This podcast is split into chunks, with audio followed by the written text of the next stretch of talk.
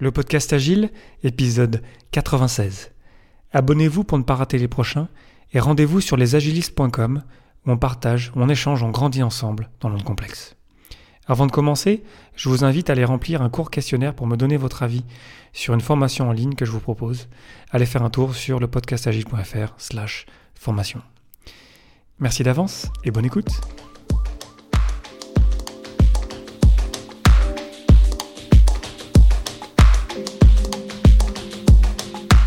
Bonjour, bonsoir et bienvenue dans le monde complexe. Vous écoutez le podcast Agile.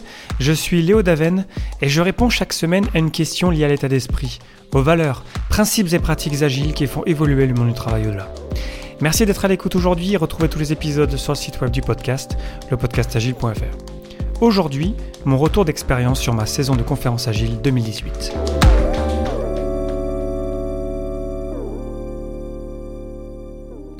Cette année, j'ai participé à quatre conférences agiles, Agile Lean Europe, Agile Tour Zurich, Paris et Aix-Marseille.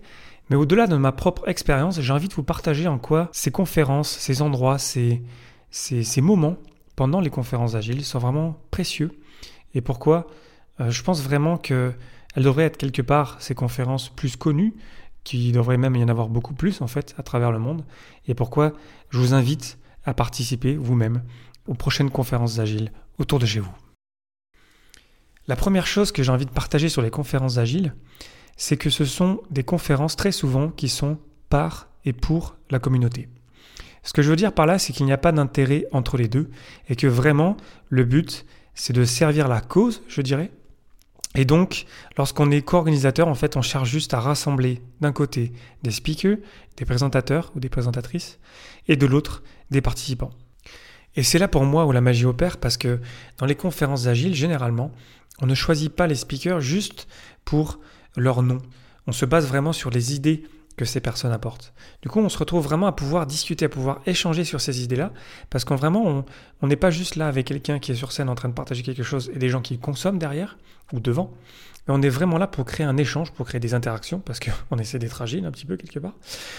Et euh, il y a vraiment une magie, je trouve, à chaque fois, j'ai toujours trouvé une certaine magie avoir des présentations de différents niveaux, de différents styles, qui sont pas formatés, qui sont vraiment ouverts, où il y a des participants qui vraiment débutent, par exemple, avec l'agile.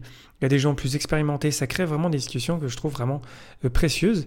Et je trouverais ça dommage si peut-être un jour on se retrouve à se retrouver que entre nous, entre guillemets, euh, des experts de l'agile, si ça voulait seulement dire quelque chose.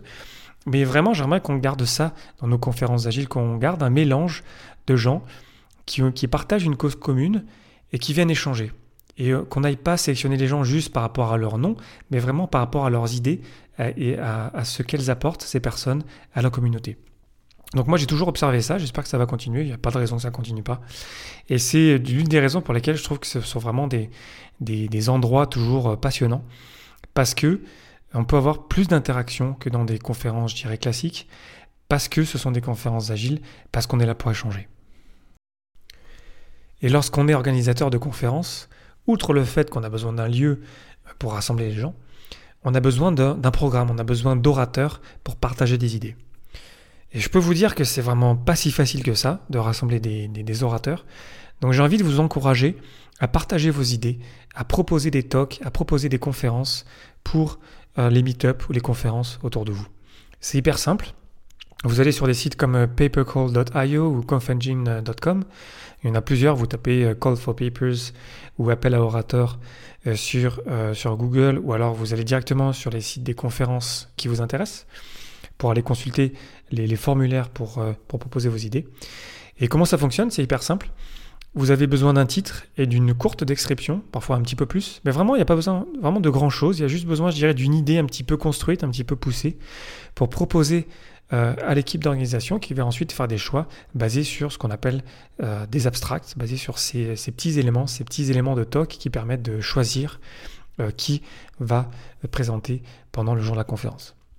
Et pourquoi est-ce que je vous parle de ça? C'est que je, pense vraiment que vous avez quelque chose à partager et que ce serait super intéressant que la communauté en profite.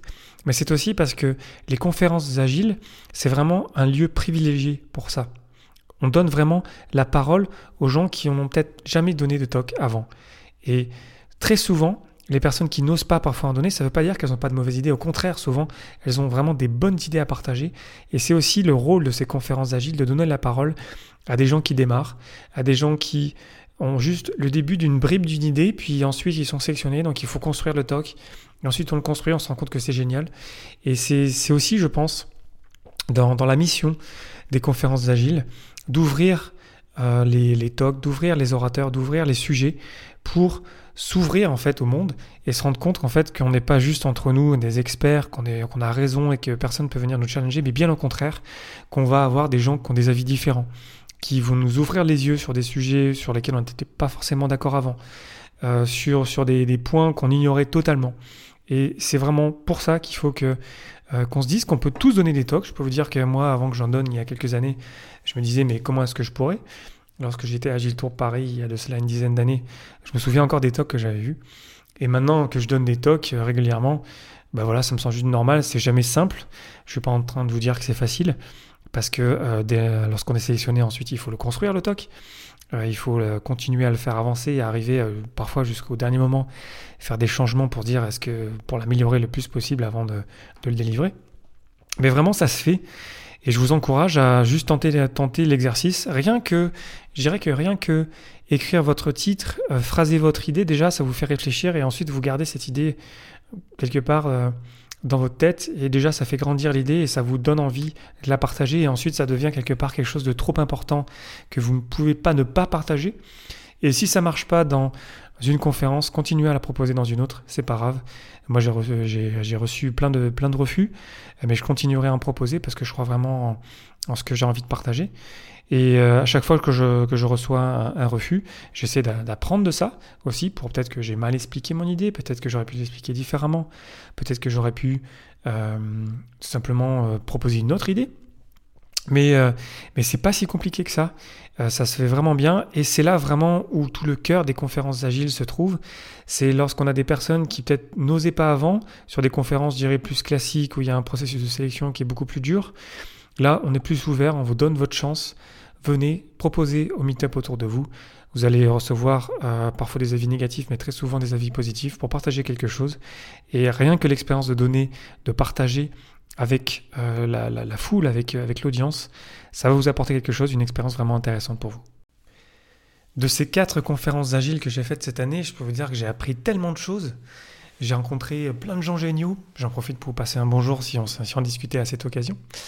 Euh, je me suis fait challenger sur plein d'idées. Euh, vraiment, c'est vraiment des moments précieux pour moi de, partage, de là où je grandis dans le mouvement, là où j'apprends des choses, où vraiment je me remets en question.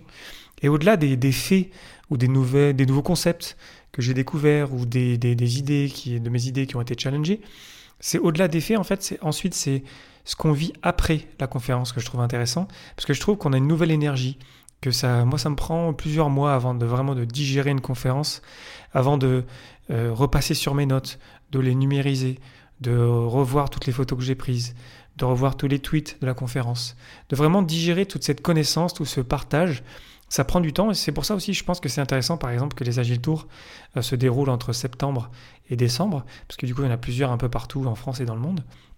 Et on peut avoir plusieurs moments de partage comme ça et, s'alimenter, si vous voulez, les uns les autres de connaissances et de partage, ce que je trouve vraiment puissant. Et lorsqu'on a des conférences comme Agile Lean Europe, qui va se dérouler à Porto l'année prochaine, euh, c'est vraiment un rendez-vous annuel où on retrouve un petit peu, euh, un petit peu des mêmes personnes, oui, même si moi c'était juste la première fois, mais pas ce qu'on m'a dit, on retrouve un petit peu des mêmes personnes, je sais plus combien c'est, peut-être 30%, je me souviens plus exactement, euh, lorsqu'il y avait eu un vote à, Malvé. Mais bref, c'est vraiment un moment où de respiration, d'inspiration, on revient avec ça, avec on a l'énergie pour toute l'année pour s'inspirer de nouveau et se dire tiens cette année je vais apprendre sur le clean language par exemple. Je, fais un petit coucou à Gaël euh, au passage d'ailleurs sur le clean language qui, qui, a donné un talk à Gilles Tour Zurich, c'était vraiment génial. Euh, mais bref, voilà, c'est un moment de, de nouvelle énergie où on, échange, on y croit encore et on repart et on fait grandir ça tous ensemble. Et c'est pour ça que je pense que c'est vraiment des, des, endroits vraiment puissants qui mériteraient d'être plus connus, qui mériteraient qu'on en parle plus, que ça ait plus de place par rapport à des conférences qui coûtent dix fois plus cher et qui vraiment apportent beaucoup moins de valeur, sans dire que c'est moins bien, mais en tout cas, c'est sûr que je peux vous dire que moi j'ai vécu plusieurs conférences agiles et à chaque fois qu'on vient avec la mentalité d'acteur et pas juste de consommateur, alors on en retire vraiment énormément. Pour terminer, comme d'habitude, j'ai une, question pour vous. Quelles ont été les conférences agiles auxquelles vous avez participé cette année et quelles ont été vos, expériences là-bas? Je vous invite à réagir sur le site web du podcast, le podcastagile.fr, directement sur Twitter, euh, le podcast agile ou le mien, Léo Daven, pour partager là-dedans, pour euh, voilà, qu'est-ce que vous avez vécu, qu'est-ce qui vous a surpris, qu'est-ce qui, vous a intéressé, quelle, a été la chose euh, que vous allez creuser dans les semaines ou les mois à venir, qui, qui vous a inspiré lors de ces conférences d'agile? Et pour qu'on partage encore, qu'on continue le partage en fait quelque part euh, la conférence, euh, les conférences elles durent une demi-journée, une journée, deux trois jours, mais il faut que ça continue après. Ça suffit pas. C'est aussi pour ça aussi que, je crée le podcast agile. Hein. C'est aussi pour qu'on continue d'échanger et partager et grandir ensemble dans notre complexe. Merci de m'avoir écouté. C'était Léo Daven pour le podcast agile et je vous souhaite une excellente journée soirée.